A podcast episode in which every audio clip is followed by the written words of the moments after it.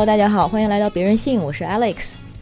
呃，我呢是昨天晚上被一个一个帖子在朋友圈上刷屏了，然后是关于全国首例单身女性争取冻卵案 将于十二月二十三日在北京公开开庭。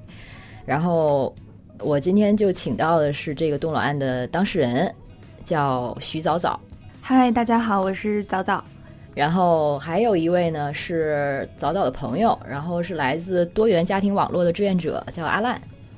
Hello，大家好，我是多元家庭网络的志愿者阿烂。想请二位来介绍一下这个案子，然后前情啊，还有之后的发展。女性的这个辅助生殖技术也是越来越多的女孩特别关心的一个话题。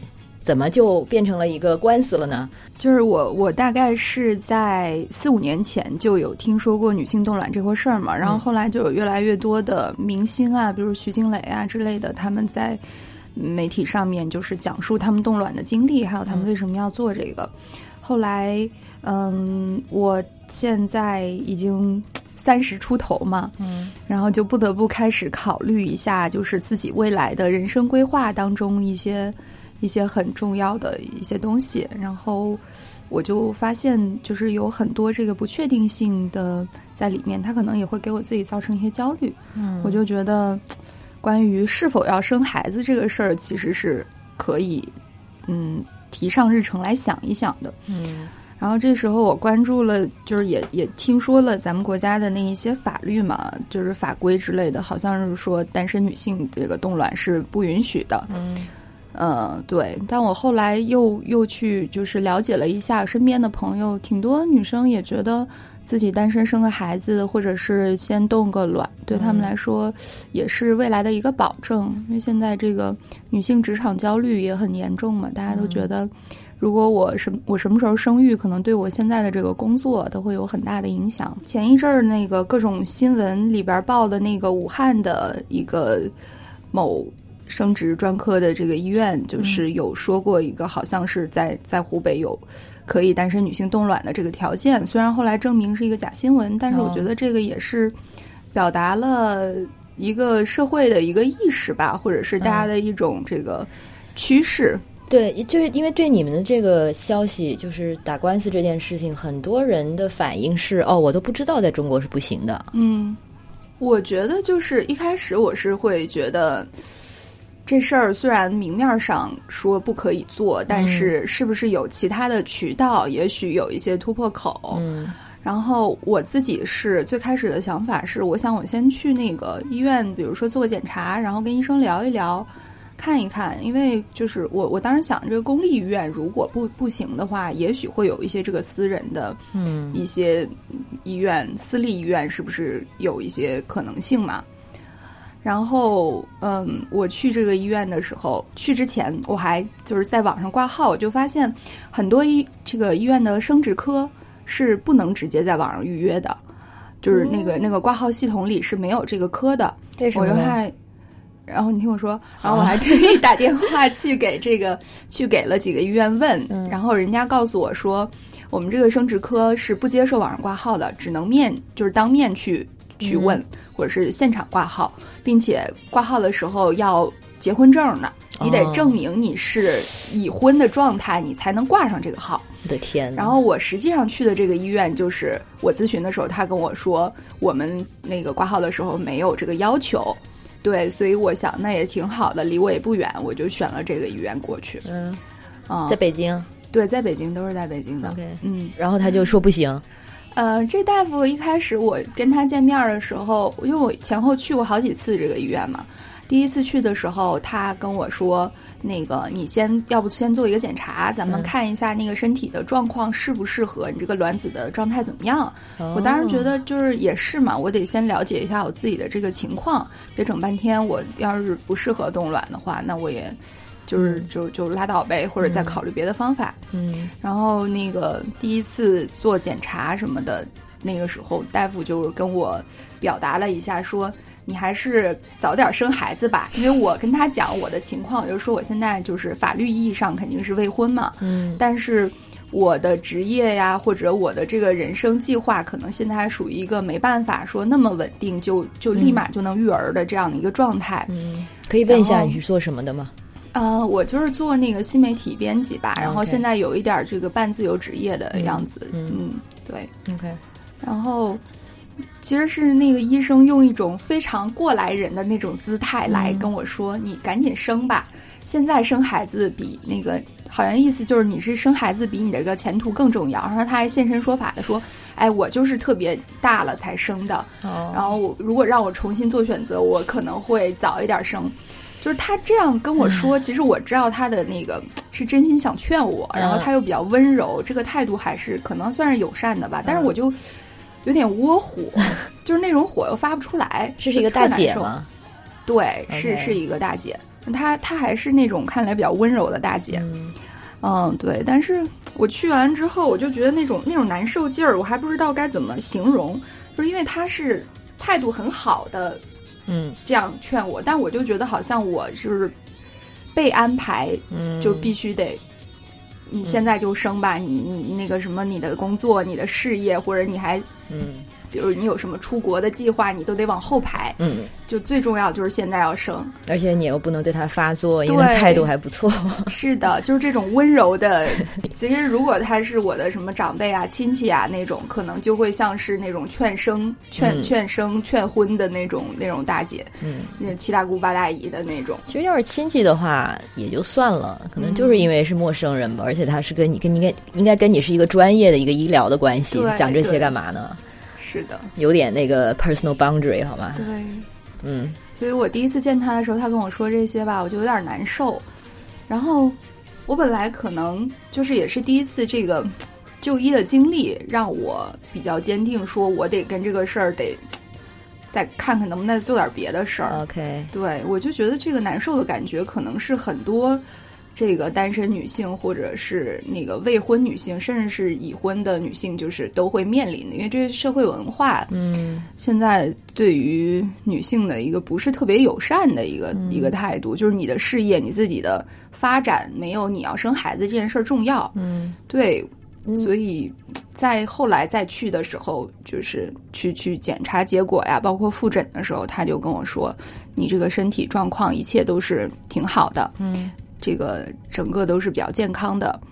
然后这个时候，无论是你卵子就是直接孕育一个孩子什么的，这都是一个很好的状态。嗯我然后我就更觉得心里不是滋味儿，就是我真的是硬件条件都很符合。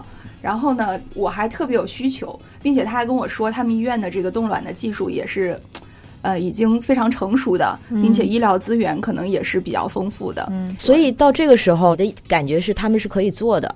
对，嗯。因为我之前打电话给这个医院咨询的时候，他们那个就是接线的，我不知道是医生还是谁，反正就跟我说，就是他们医院是有这个这个业务在的，嗯，然后技术什么的也是挺好的，具体让我再去问一下。他嗯。说，就好像是有提到说有，比如说有一些癌症要化疗的那个人，可以在化疗之前保存你的卵子。但是具体的情况，他说让我过去再问一下，过去哪儿啊？就是去医院。的时候再跟那个医生沟通嘛。哦所以我我是觉得这好像也没有明确的就跟我说不可以所以我我就想去看一下。OK，然后这个时候、到目前为止，这个医生也嗯没有跟你说不行。呃，医生是后来就是在我第二次在复诊的时候，他跟我说不行，嗯，对，他就跟我说说你现在最重要的任务就是你赶紧把这个婚结了，哇，然后要把这个孩子生了。好烦。对，我就觉得，哎呦，这又被不小心又被催婚了。他那他这两次见你是为了什么呢？就是看一下你的卵卵子质量吗？那他如果一开始就知道他不会答应给你做的话，那他干嘛要做这些东西啊？嗯，因为就是他就说让我先看一下自己的条件适不适合嘛。嗯，我觉得这也是我那时候也觉得需要的吧，就是嗯我要是再去别的医院咨询或者别的地方咨询之前，我得先了解我自己的情况嘛。嗯我觉得这个也做一个检查，检查一下也也挺好的，也是一个我我自己想做的事儿吧。那对他来说，他其实就一开始就知道说不会给你做的是吗？嗯，他当时就是先劝我结婚，然后跟我说现在可能有一些规定。嗯，我那时候是觉得，嗯，我先做这个检查，然后再问一问他，因为他跟我说，可能我们俩也聊，我说这个国家这个政策会不会有什么变化呀？或者你怎么哦看这个事情的？然后他就说现在二胎都开放了嘛，那以后怎么样也也也不一定。嗯然后我说那公立医院咱们现在是。如果说就是不能做的话，比如说私立医院或者其他的有没有？然后他跟我说，就是可能有，但是你得自己去，可能自己去找一下，去联系一下之类的。嗯对，OK，哎，那这个阿烂呢，是你们怎么认识的？嗯，我跟阿烂应该是之前就是也是参加一些类似的主题的活动的时候嗯就认识的，然后就是微信好友、嗯 好久，对，嗯，然后那个他们那个分享沙龙那个那个那个什么网络的那个分享沙龙里边儿。我我就去跟他们聊天儿，然后还做过他们那个嘉宾，因为我有这个有有这个冻卵的计划嘛，然后哦还做过他们的那个分享嘉宾。哦，你们的分享都是关于什么的？嗯，我们在北京就是办过多元家庭主题的一些线下活动沙龙，嗯主题就是在多元成家的这个范畴之下，对。然后目前这阶段呢，是主要是单身女性单身生育这个议题。然后单身生育的话，就会涉及到呃辅助生殖技术，然后辅助生殖哦技术里面呢，就是包含冻卵 OK 这一块儿。对，早早就是一个、呃。社会标签下的大龄单身未婚，但是呢，想要保存自己的这个生育能力，就是他可能，呃，有这个生育的想法，但是在近几年阶段没有说我一定要生，或者是什么时候生，或者是跟谁生，然后但是他想，是生不生，因为我我 觉得或者是生不，生对万一我要是就是想法有什么改变，也不一定。嗯。对，所以就是，但是他他觉得，呃，他想要拥有这个生育、保存生育能力的这个选择非常重要。嗯然后冻卵又是直接跟这个，呃，保存生育能力是相关的，嗯所以我们觉得就是，呃，是一个特别女性单身女性特别好的，在生育权上为自己争取权利的一个状态。嗯，是。那你后来是为什么决定要这个起诉？起诉的是这个医院吗？还是？对，现在这次是民事的，然后嗯就是起诉了这个医院，嗯因为他直接拒绝我了嘛。而而且就我觉得，首先我是一个。我们是一个医患关系嘛，然后我也是一个有这个实际需求的一个一个患者，嗯我以这个身份去去找他们，然后并且证明了我自己的硬件是非常符合这个冻卵的标准的，嗯但是就是被拒绝了。嗯，嗯，我看你用的案由是一般人格权，是对吧？对这个是有咨询过律师的吗？是嗯，是的，为什么是选择这个案由呢？嗯，其实当时那个我就是说了，我想要做这件事情嘛，然后我找到那个律师，嗯，跟律师沟通，就是法律的那些其实太专业的，我也不是很了解。嗯 对，然后我们换过换过一些其他的案由，但是嗯在立案的时候，法院都是说那个立不成，哦并且我当时是在啊，就是某个区的法院的时候吧，那个那个窗口的那个法法官还直接劝我说：“你要动你就去国外动，咱们国家啊现在就是单身女性就是动不了。”然后我就跟他还。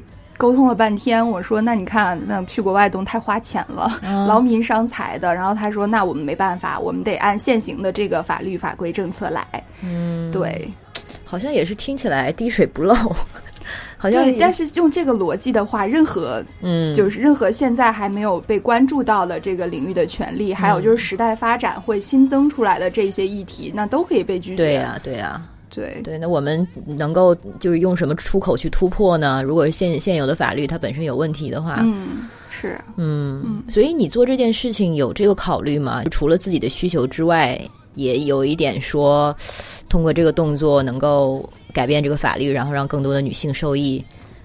嗯，肯肯定是有这方面的考虑的，因为我刚才也说，就是，呃，我身边的这个类似的朋友，就是这这个年龄段的女生也都有在了解，或者说觉得如果能在国内做的话，就是他们也想做，嗯，但是大家就是可能还没有直接去跟那个医院刚过，是。对，所以我就觉得，那我现在确实是想做这件事儿，然后我有足够的动力去做，那我把它作为我人生当中的一个，嗯，就是我为我自己的，嗯，想要的东西去做争取，就把它放在我这个人生当中的某一个阶段性里面，我觉得是可以的，我是愿意去承担这个的一些代价呀之类的。哇，这个还是挺有成本的，花的时间就不要说。对，前前后后的这些时间，就是包括跟律师沟通啊，然后。去就是就诊的这个过程当中走的一些比较坎坷的路啊，然后还有就是立案的这个过程当中，就是被不停的拒绝，嗯，那个感觉，对，也都是有有很多时候都是那种温柔的高素质的拒绝，就是法院窗口的那个女女法官或者是女书记员，都是态度良好的，态度良好的拒绝了我。有多少刺激的吗？可能至少得有两三次吧，因为。对，因为有的时候，就是去那个去法院要求立案的这个时候，我还可能还想去不同的法院再问一下呀之类的，就是不同区的法院，北京不同区的法院去去问一下，然后换个案由再试一下这样子。OK，能立案已经是 一种成功了，是吧？嗯，然后这个，那你的律师呢？是有什么特别的渠道吗？还是就自己找的？嗯，就是之前我参加那个多元家庭网络的活动的时候，就是也就是分享我自己的这个想想要做这件，就是也许想要做这件事儿的这个意愿嘛。然后就也有这些律师是比较关注这方面权益的，然后我们就联系上了。对，但是中间也换过律师，就是之前的那个，嗯，第一次想要立案的时候遇到比较多的挫折，然后感觉。可能跟那个律师的沟通也是有一些些那个，嗯，反正各种各样的原因吧，又换了现在这个律师。对，现在其实是两位律师，一个是于律师，还有一个高律师，就一个男男律师，一个女律师。嗯，所以就是多多元家庭网络，你们是有这方面的关于这方面律师的信息和资源的。对我们有一个公众公众号，然后叫多元家庭网络。然后呢，我们是一个就是几个人组成的一个志愿小组，然后其中有一个志愿者呢，他现在就是一个呃实习律师，因为个人比较关注法律权益方面，然后呃当下的阶段主要是在单身女性的生育权这一块儿，所以组织的活动嗯会有一些法律向的感觉，然后也会有一些相关的呃喜欢法律啊或者是关注。权益议题的人来到现场，有可能就有律师。OK OK，那关于这个辅助生殖技术，中国的法律还有什么其他的一些需要改变的地方吗？嗯，其实还蛮多，就是特别不公平的地方。比如说，男性呢可以出于保健的目的而去动精，但是女性呢不不能出于任何目的而动卵，这就是早早现在在做的事情哈。所以男性是可以动精的，是的，也不用也不用已婚单身男性啊，是。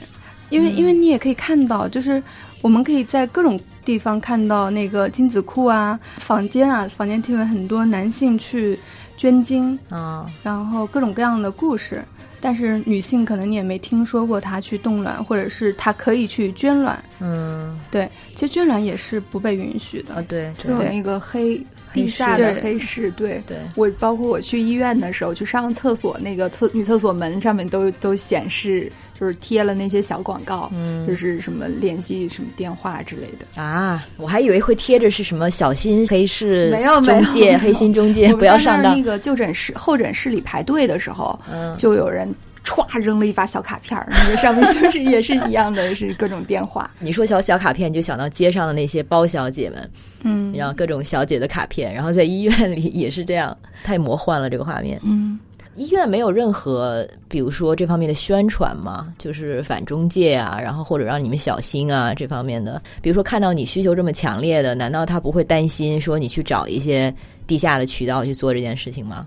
嗯，我当时也跟医医生讲过嘛，我说那有没有那种私立医院的托儿机构能做这个在国内？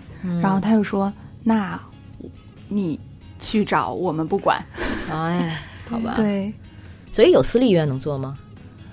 还是说，就只要有钱，足够的钱，其实它是可可能的。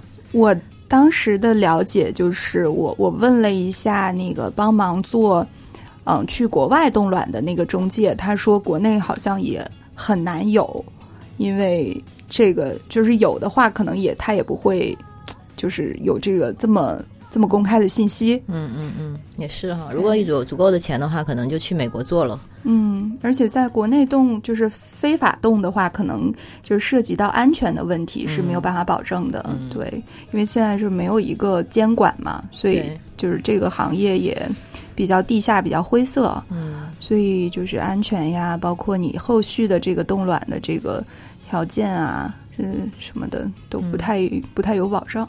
对，所以这样想一想，真的是只有改变法现有法律，这是唯一的解决方法。就是这在这个沟通的过程当中，呃，无论是法官啊还是医生啊，其实都说了，就是那你要做你就去国外，嗯，要动你真要非得动你就去国外，要不然你就结婚。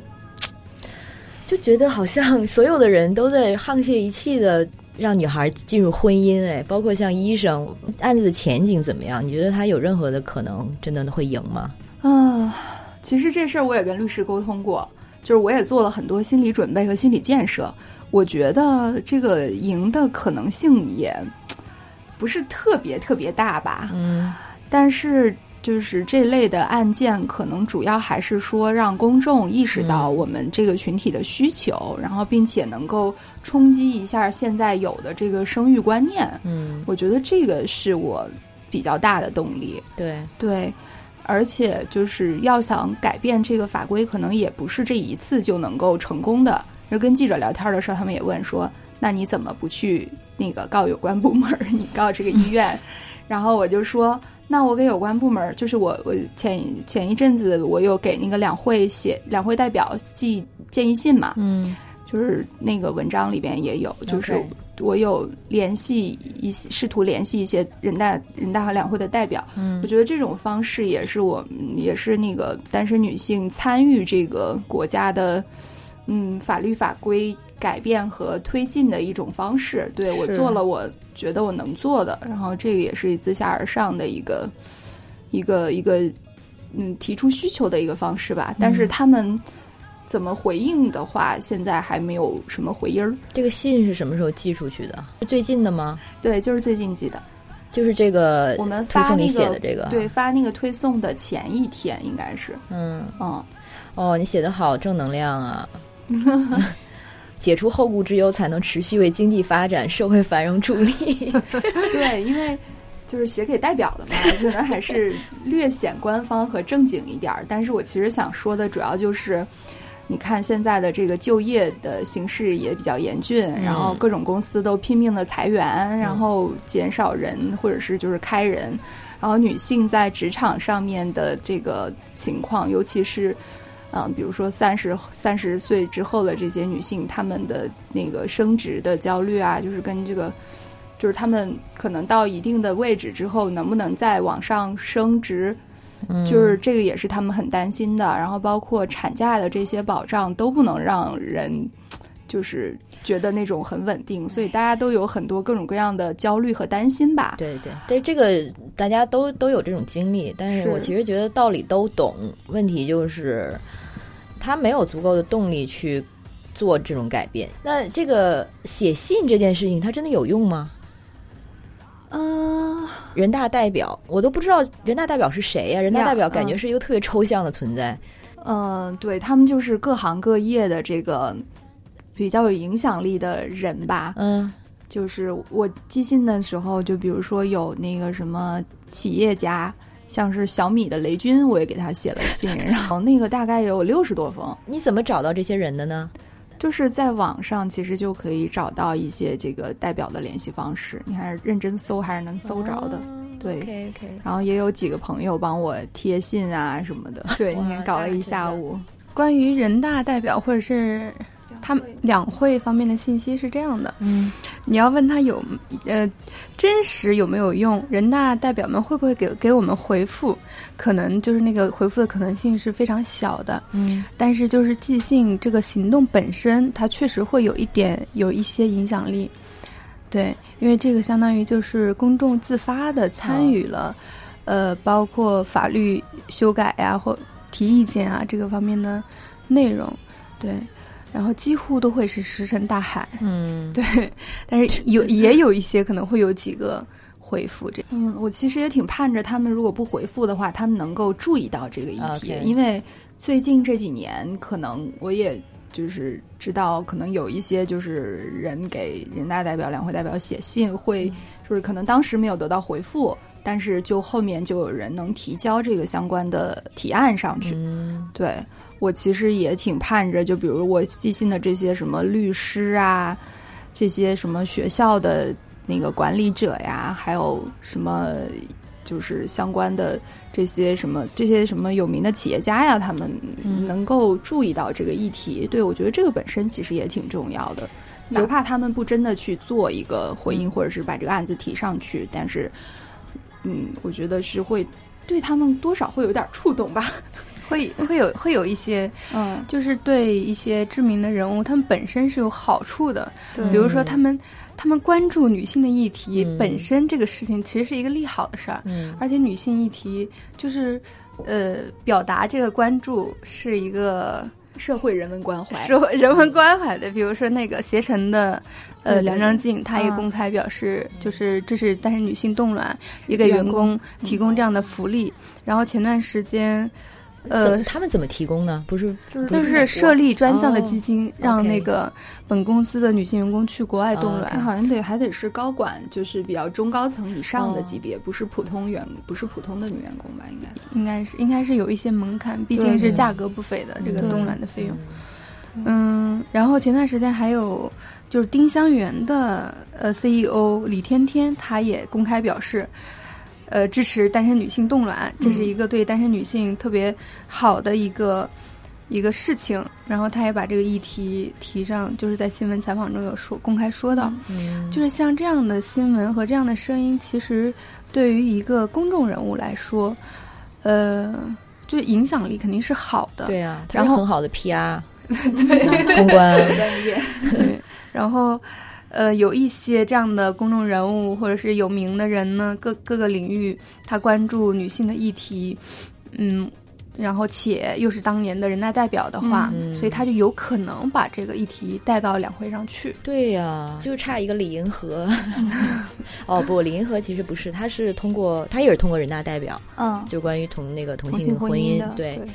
其实有一个人注意到了，或许就打通了一条路呢。对，或者这个人跟别人聊一聊，也也没准儿就有点什么用处。那你在选择这些人大代表的时候，是有什么标准吗？怎么决定发给谁呀？呃，人大代表其实就是我我们给，就是每年都会例行的给那个就做一些两两会相关的这个即兴的行动，就是你们的网络吗？呃，对，我们的网络多元家庭网络，呃，然后。主要是关注，呃，女性议题、妇女权益，或者是社会保障，或者是就是也是跟跟我们所提的那个议题相关。比如说它是保险相关的，那可能是更多的是涉及到社会保障的。然后如果是跟那个辅助生殖技术相关的，比如说呃早早的这个，呃是冻卵，然后可能会多找一些像医医院的呀。呃，法律的法律界的律师啊，然后权益界的，或者是一些高校的，然后他可能是法学院的，或者是法院，因为它涉及到官司嘛。然后还有一些书记员呐、法官呐、审判员啊，都有各行各业都有那个人大代表。OK，如果别人想寄信的话，时间点有什么讲究吗？比如说要剪在什么什么会之前吗？如果是有人呢，就是就是也有自己的议题相关的议题，想要给人大代表寄信。那个时间节点是这样的，就是地方的两会是一月份，所以最好的时间点的话是在，呃一月前就把这个信写好寄出，然后呢，全国的两会是在三月份，所以呃就是全国的两会有人大代表，然后还有那个全国的政协，嗯，对他们的权力上是有一些区别的，就是政协以及全国的那个级别会更高一些，但是都可以在。网络上可以找到他们的单位的地址信息，所以可以寄信。这样，呃，如果给全国的两会寄的话，就是在最好在三呃二月底前吧。OK，寄完。OK OK，所以到开会的时候，是这些人大代表都会带着他们认为重要的提案等等。是这样吗？对对对，就是开会的时候，其实其实我们在搜集信息的时候，发现很多人大代表他有既往自己关注的议题，然后各行各业，他可能本身比如说是搞体育的，人家那个议题可能就是跟体育或者是健康相关的，嗯，然后或者是他本身就是搞医疗的，然后且有一些比较具体的点的话，可能就是都是有自己的既有的这些议题。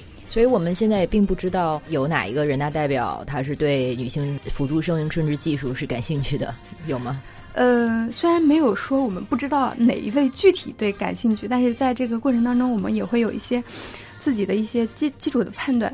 首先，比如说她是女性，然后肯定、肯定对女性的议题都会比较敏感敏敏感一些、亲切一些。然后呢，如果我们呃又是跟医医疗相关的医院系统的，嗯然后那个相关意义又更大一些。嗯哎，这个医院系统的妇产科的，那可能就更接近了。嗯，对，就但是也有像早早遇到的那位妇产科医生啊，我 我们在这个过程中有发现好几位都是呃医院的，包括妇产科的。OK OK，除了信之外，还有一个提案是吧？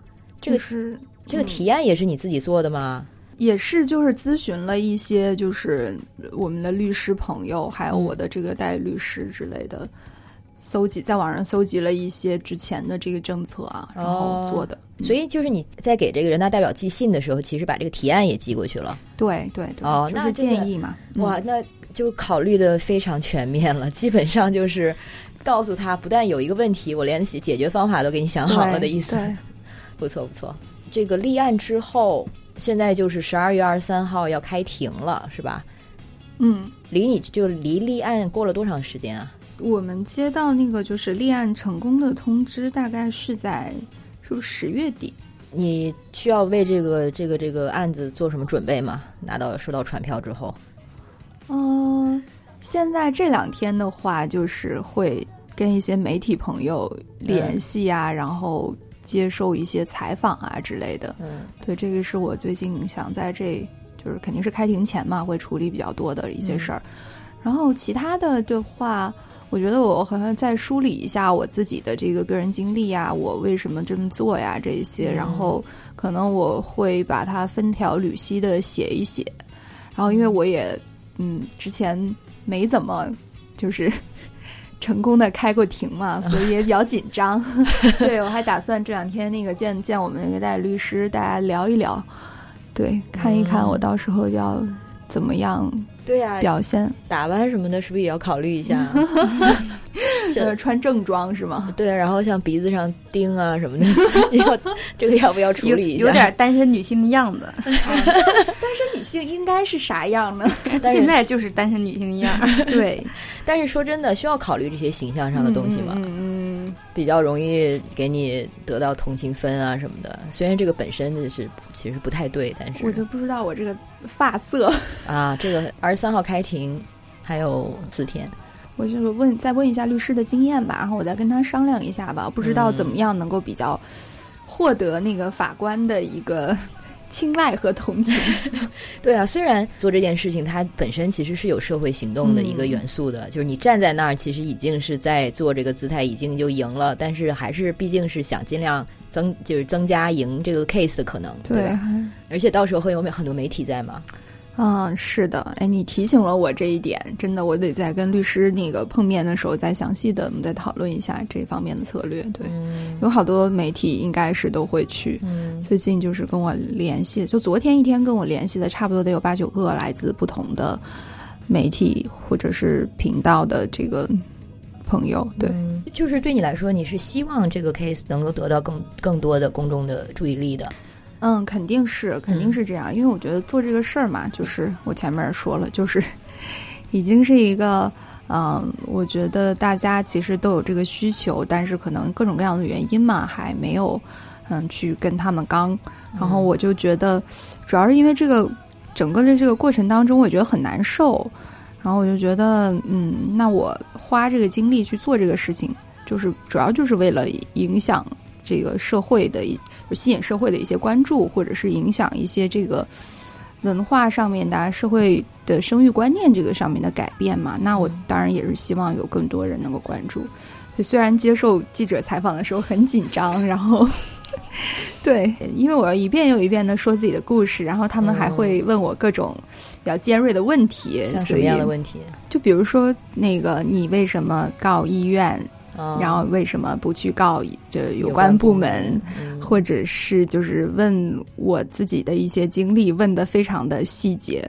哦，对，然后还有像什么问我就是某国家某女性就是做了什么什么什么什么事情，你知不知道？然后某某国家的一些政策，我可能是就会问的有点懵，因为 为什么要问你这个啊？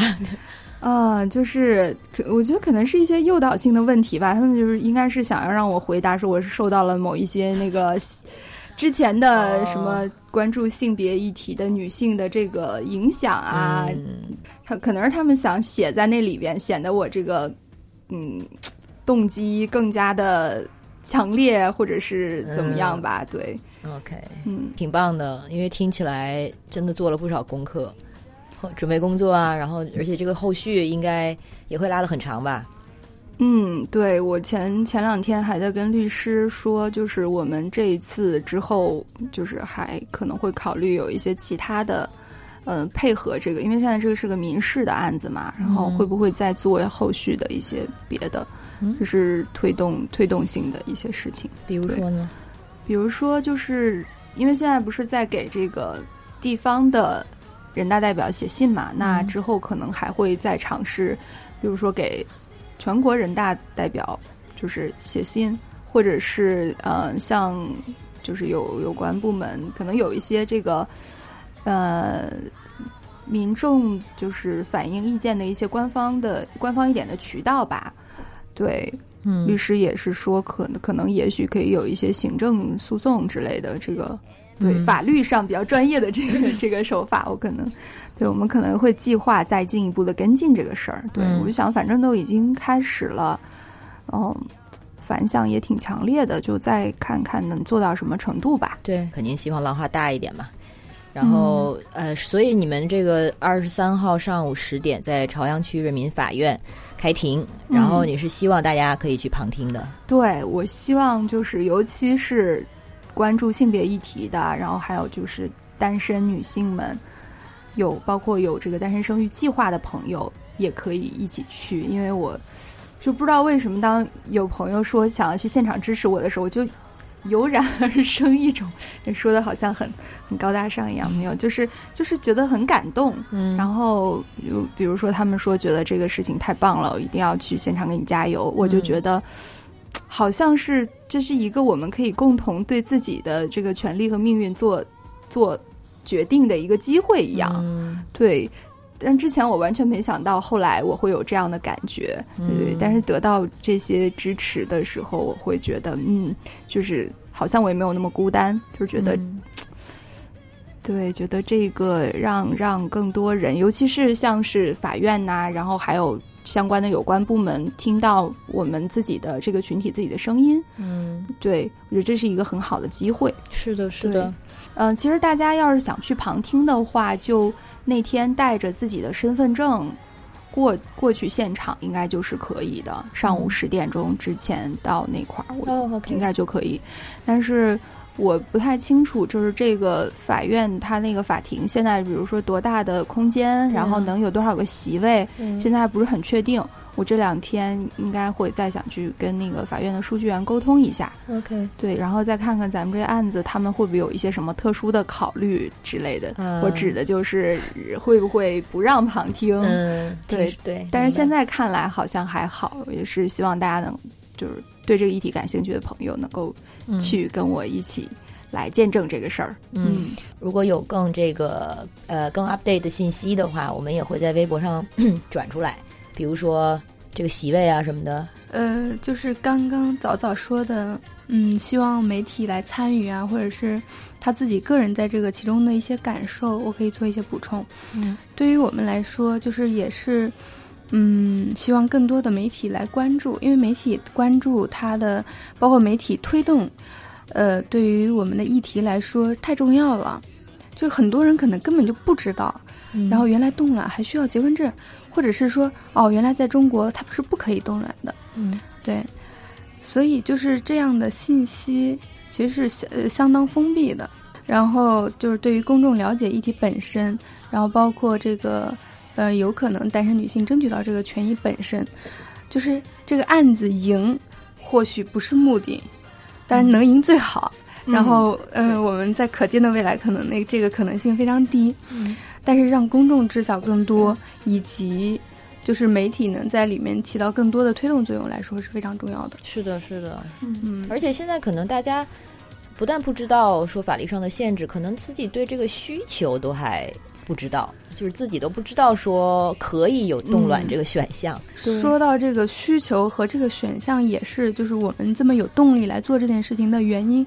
原因是可能很多单身女性她很痛苦，她就觉得，哎呀，我现在其实有有想着说考虑我的事业或者是人生人生有个有其他的规划，可能没有考虑结婚，没有考虑生孩子，但是社会的声音或者是身边的亲友的声音就是告诉她，你应到了这个年纪应当做这样的事情了，你要考虑结婚啊什么的。然后他自己也很纠结，很痛苦。然后其实是有第三条路，其实是有第三条、第四条，有更多元、更更多的选择。他他不知道。对。然后呢，我们的媒体、我们的美、我们的文化里没有告诉大家有这样的选择。然后，关于生育的女性好像都被塑造成那种道德比较低下的，什么未婚先孕啊，这这一种形象。对，从从我们。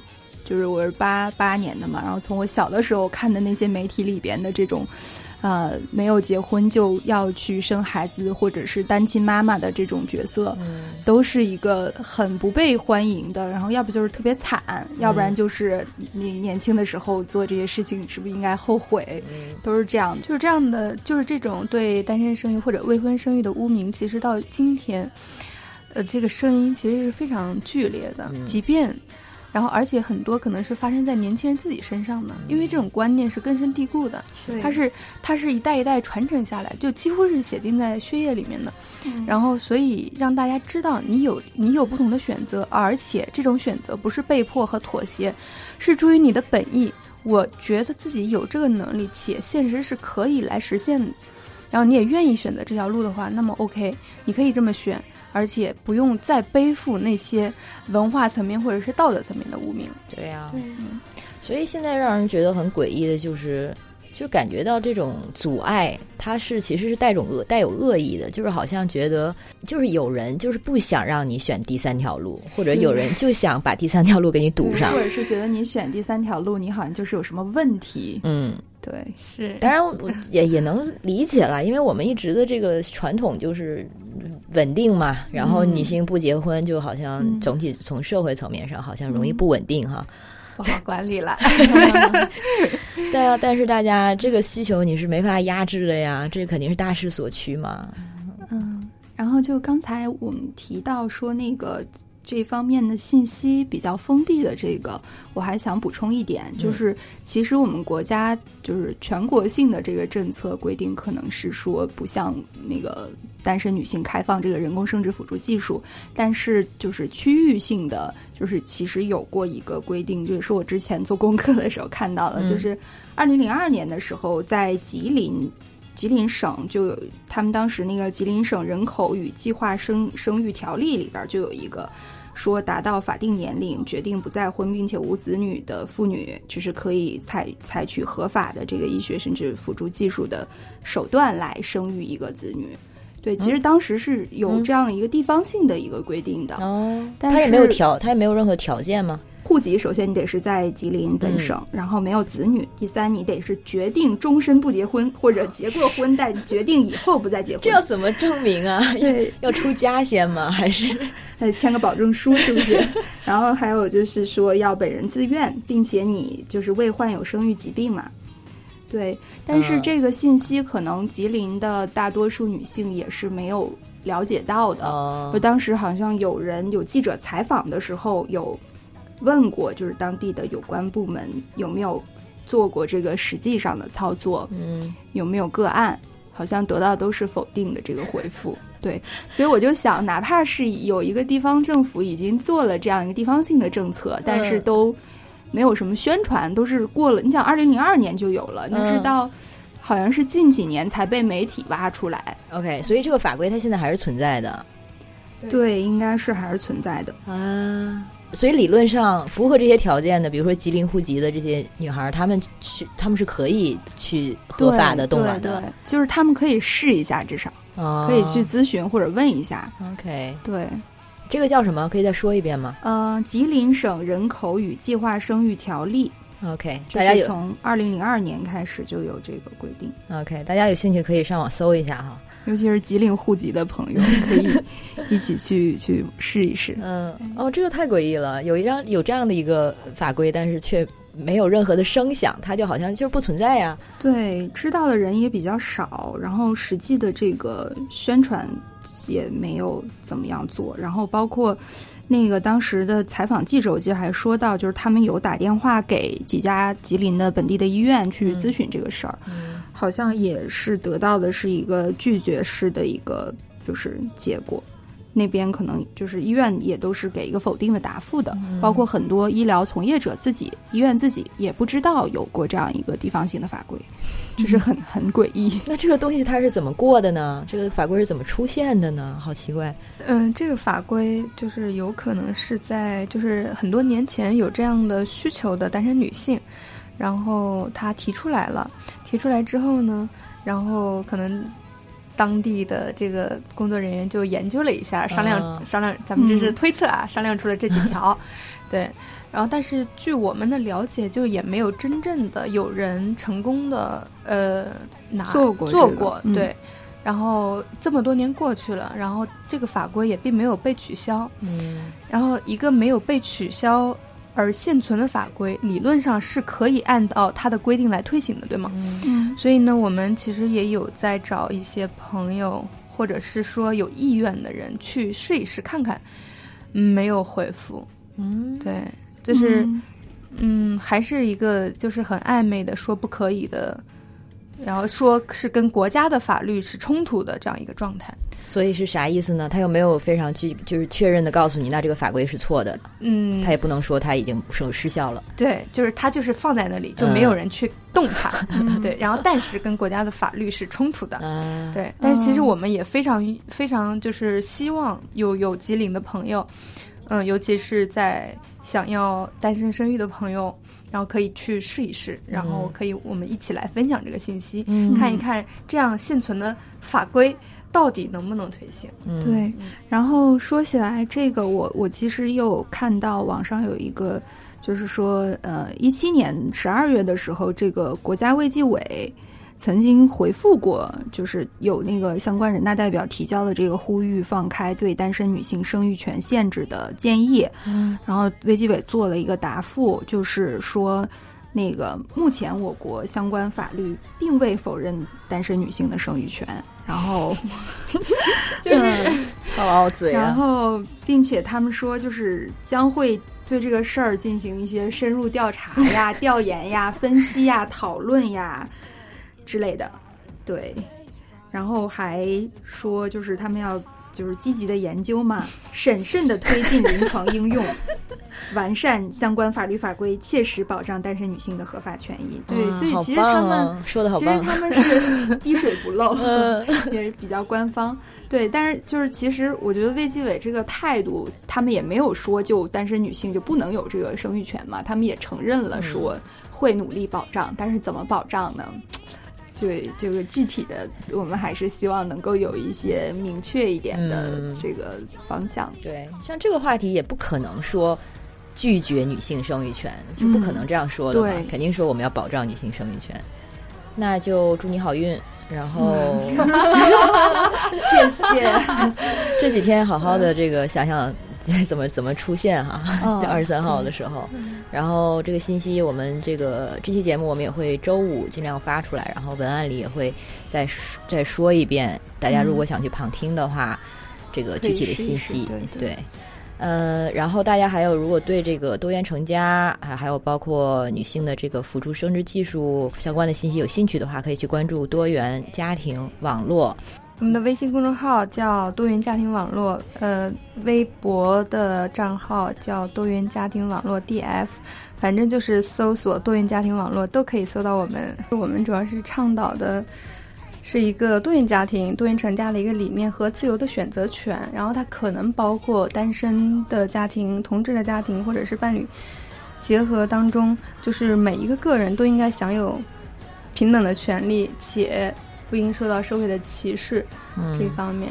然后目前呢，我们是比较关注单身女性的生育权。嗯，好的好的，那多谢你们两个来上节目，然后也祝早早顺利。嗯，那我们会为你加油的。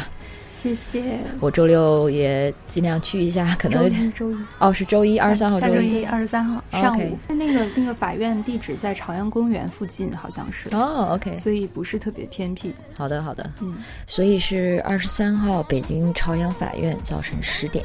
嗯，那这期节目先到这，谢谢你的收听，拜拜，拜拜，拜拜。